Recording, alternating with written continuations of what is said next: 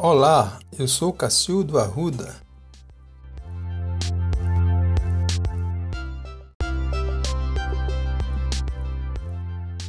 E eu sou Vitor.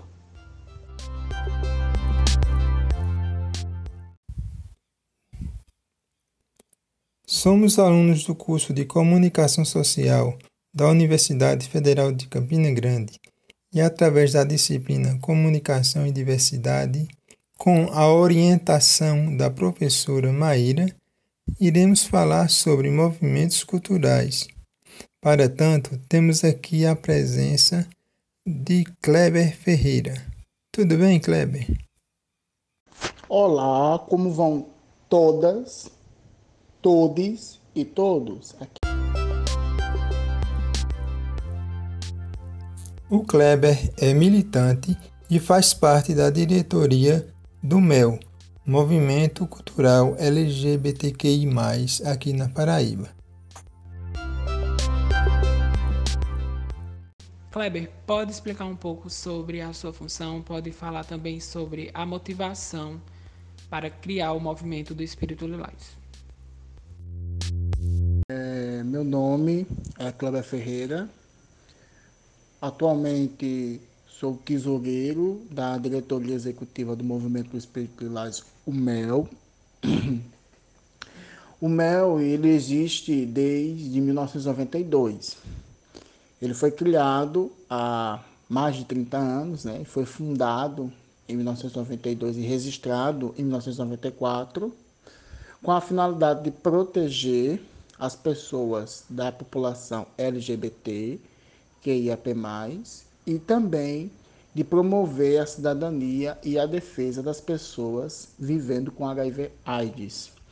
Atualmente, centra-se no município de João Pessoa, onde se desenvolveu e criou relações institucionais com a sociedade civil e com os órgãos públicos. Kleber, e aqui na Paraíba, como o movimento ele enxerga as vivências é, LGBTQIA+, é, são diversos grupos que são incluídos no movimento. Então, como o, o Mel ele enxerga, ele tem essa visão sobre o que acontece aqui na Paraíba? É, nós enxergamos as vivências da população LGBTQIA+ na Paraíba, principalmente aqui na região metropolitana, como únicas né, em todo o Brasil e em todo o Nordeste. Até porque nossa população ela possui uma afetividade tida como doentia, é, não aceita pela maioria das pessoas, pela sociedade moral e pela sociedade com valores conservadores. Então, nós observamos, né, em conversas com outras entidades, em outros municípios da Paraíba, que é necessário fortalecer essa população e fazê-la ter autoestima ao reconhecer-se, ao afirmar-se gay, lésbica, bissexual, travesti, transexual, intersexo, queer, pansexual e assexual, não binário e demais identidades e sujeitos políticos, sexuais e de gênero que elas possam manifestar-se a sua ao seu belo entendimento. E sobre esse fortalecimento, né, essa necessidade de, de afirmar os sujeitos LGBTQIA+, é, na sociedade, o que a Paraíba ela vem é, apresentando né, os municípios da Paraíba vêm apresentando de avanço, de desenvolvimento é, nessa garantia. Como você observa isso? A população LGBTQIAP+, na Paraíba, ela está sempre em estado de vulnerabilidade, principalmente a população de travestis e transexuais e a população dos gays que reproduzem o ideário ou a identidade feminina, né, que não são nem travestis nem, nem transexuais. É, essas são é, pessoas que apresentam e são alvo de maior é, grau de violência, inclusive de homicídio. Nós vemos observando que os avanços que tivemos, como por exemplo a instalação de políticas públicas né, na parte de assistência social, de aconselhamento jurídico, de reconhecimento do nome social, de reconhecimento do casamento igualitário, anda de mãos dadas com o crescimento neopentecostal e neoconservador. Quando eu digo de mãos dadas, não é porque estão irmanados, é que quando a nossa pauta em segurança e a promoção da cidadania LGBTQIAP+, avança, em seguida sofre a reação desses movimentos e desses agentes neoconservadores. Então nós vemos como com muita preocupação que quando a gente atinge um determinado objetivo, ele logo é, digamos assim, alvo de vários ataques injustos e, e desmerecidos. Porque, como por, como por exemplo a gente observa com a lei que equipara a transfobia e a homofobia, ou seja, a lei condena a homotransfobia, em 2019 pelo Supremo Tribunal Federal, equiparada à lei de racismo, certo? Nós observamos que esse foi um avanço muito grande, mas que desperta uma necessidade de pessoas neoconservadoras de restringir, né, de é, assustar, de negar essa autonomia que a população LGBTQIA+, vem conquistando.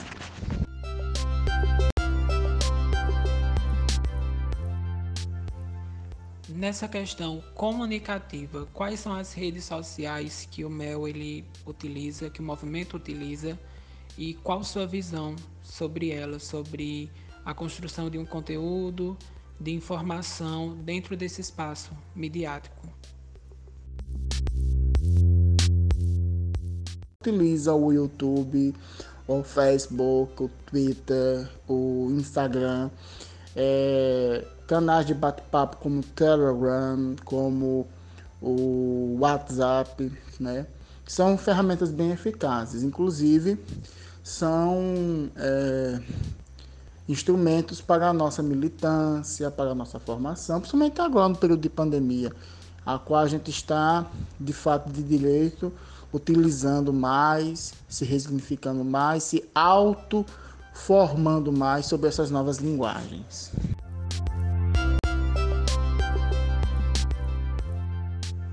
O contexto de atividade do MEL, ele é de um bom tempo, é de uma longa data. Então, saindo desse digital, quais são os outros principais projetos do movimento?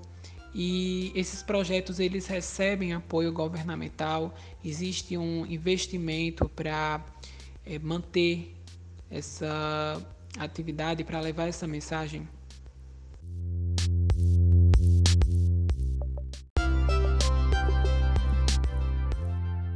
Olha, desde 2002 o MEL empreende e organiza a parada do orgulho LGBTQIAP+, né, desde 2002. Nós temos outros eventos culturais, como por exemplo o Orgulho-se, em alusão ao 28 de junho, né? eventos de cunho político, como o Seminário Desejo de Poder, certo?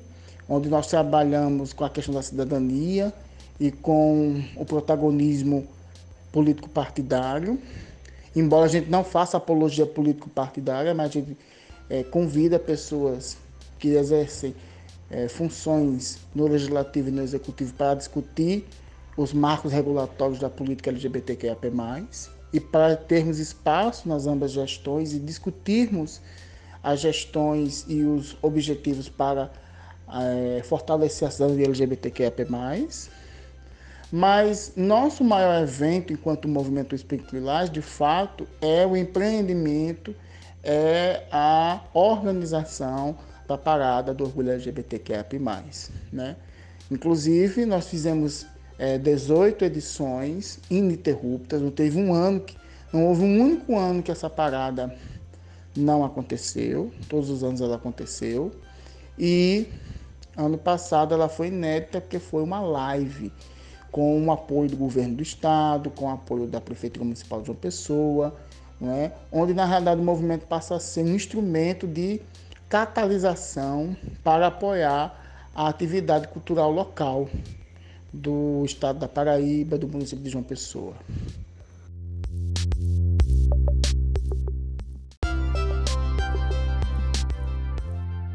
Dentro desse cenário da pandemia, que é inevitável citar e incluir também o movimento ele vem enfrentando novos desafios. Quais são essas ações para lidar com esse cenário, é, para gerenciar as atividades dentro desse contexto?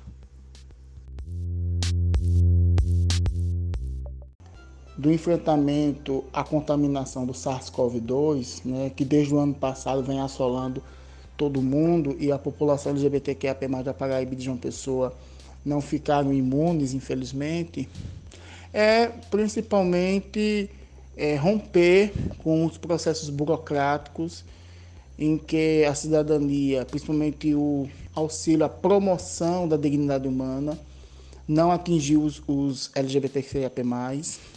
Nós perdemos muitas pessoas. Né? Então, nossas frentes de atuação para o combate a esta pandemia, primeiramente a solicitação de material de higiene e cestas básicas com governos de estado, de prefeitura, com convênios com outros movimentos sociais, com empresas, não é? para o repasse desses materiais a quem precisa, sendo LGBTQIA+, ou sendo heterossexual cis. Também observamos é, atuação direta na campanha de doação de sangue ano passado, marco histórico da nossa pauta LGBT, que é a P+. E também estivemos empreendendo e acompanhando o processo de vacinação das pessoas que vivem com o vírus HIV. Então essas são as ações, embora muito difíceis, né? não só pela logística de cuidado sanitário que é exigente nesses tempos, mas também porque a pandemia expôs uma ferida muito, muito, muito evidente que é a desigualdade social na Paraíba e no Brasil.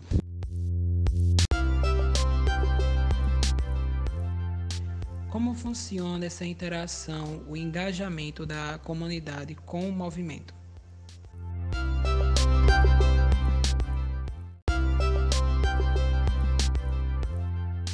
A relação que o Mel tem com os gays, bissexuais, homens trans, travestis, mulheres lésbicas, mulheres bissexuais, é, mulheres trans, é, pessoas intersexo, entre outras e outros sujeitos, é bem, digamos assim, peculiar e híbrida. Há gays, especialmente que o nosso foco maior é o, é o gay masculino, é o bissexual masculino, que interagem bem, que adentram a entidade, que procuram fortalecê-la, entendê-la, que procuram, inclusive, colaborar com algumas ações, e há aqueles que entram para é, aquisição de projetos pessoais, para formação de objetivos um pouco insólitos, é, de cunho ainda egóicos, né? E há também aqueles que na realidade passam, permanecem um tempo, vão embora, aqueles que criticam, porque na realidade as opiniões são múltiplas. O jogo de opiniões e a guerra de narrativas em torno da pauta LGBTQIA+, na Paraíba, não está omitida de opiniões equivocadas por muitas pessoas. Mas, em geral, devido aos eventos culturais e à dinâmica social política que o MEL possui, a gente tenta minimizar ao máximo quaisquer tipos de incompreensão à pauta LGBTQIA+. A parada é um exemplo disso, né? A partir do momento que a gente coloca um tema para discutir a parada, coloca uma pessoa para cantar, é, chama os artistas locais para fazerem seu trabalho, a gente está interagindo sim com a população e é, permitindo que ela se afirme e se assuma como um cidadão, como um corpo cidadão, como um corpo digno de respeito, que é o que nós, quer, é o que nós queremos, é o que nós lutamos.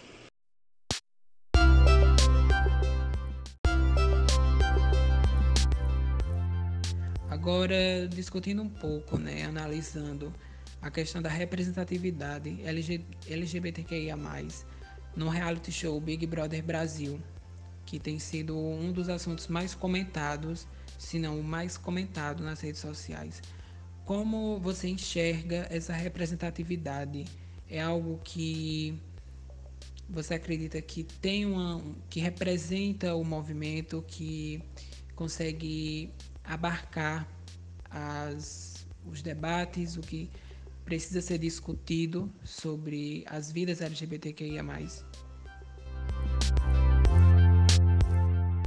Eu particularmente não acompanho o reality show Big Brother Brasil, não não tenho televisão em casa por questões pessoais, mas eu venho inevitavelmente acompanhando notícias em feeds é, é, jornalísticos, em em blogs, no YouTube, no Twitter, nas redes sociais.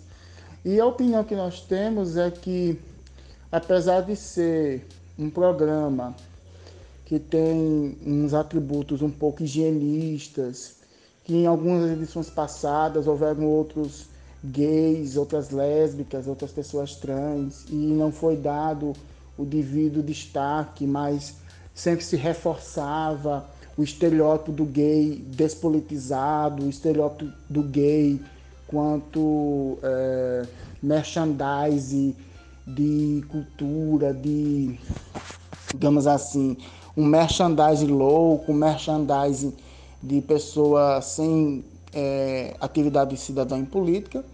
Mas hoje a gente observa que a presença do Gil, né, a presença de outras pessoas, né, da própria paraibana que está lá, a Julieta que está lá com o intuito de mostrar um pouco de, é, como a gente chama, de altruísmo, de sinceridade, de empatia, é que é um programa que vem é, com o tempo, né? não foi no começo, a gente sabe que o Big Brother começa em 2001 e vem, já bem dizer, 11, 20 anos, né? 20, 21 anos sempre escondendo algumas questões que a sociedade brasileira vive mais oculta e que nessa edição não, nessa edição, como na última e nas outras duas, duas últimas, elas, eles vêm né, observando de fato de direito é, o debate em torno do respeito, da aceitação, da autoestima.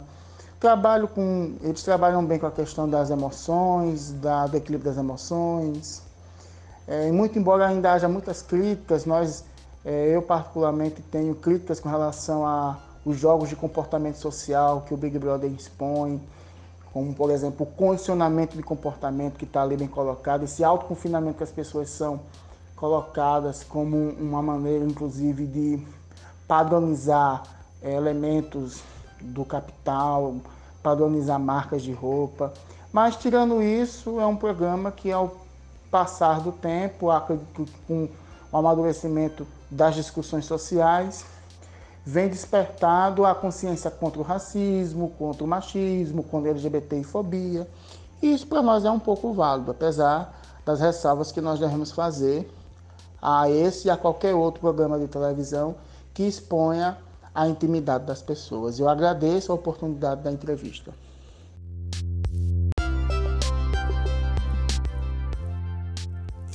Olá, eu sou Cacildo Arruda.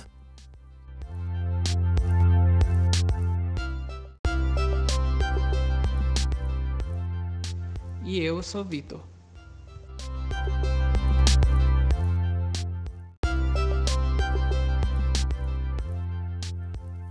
Somos alunos do curso de Comunicação Social da Universidade Federal de Campina Grande e através da disciplina Comunicação e Diversidade, com a orientação da professora Maíra, falamos um pouco sobre movimentos culturais, destacando a presença de Klebe Ferreira, membro do movimento do Espírito Lilás, o MEL. É isso aí e até a próxima!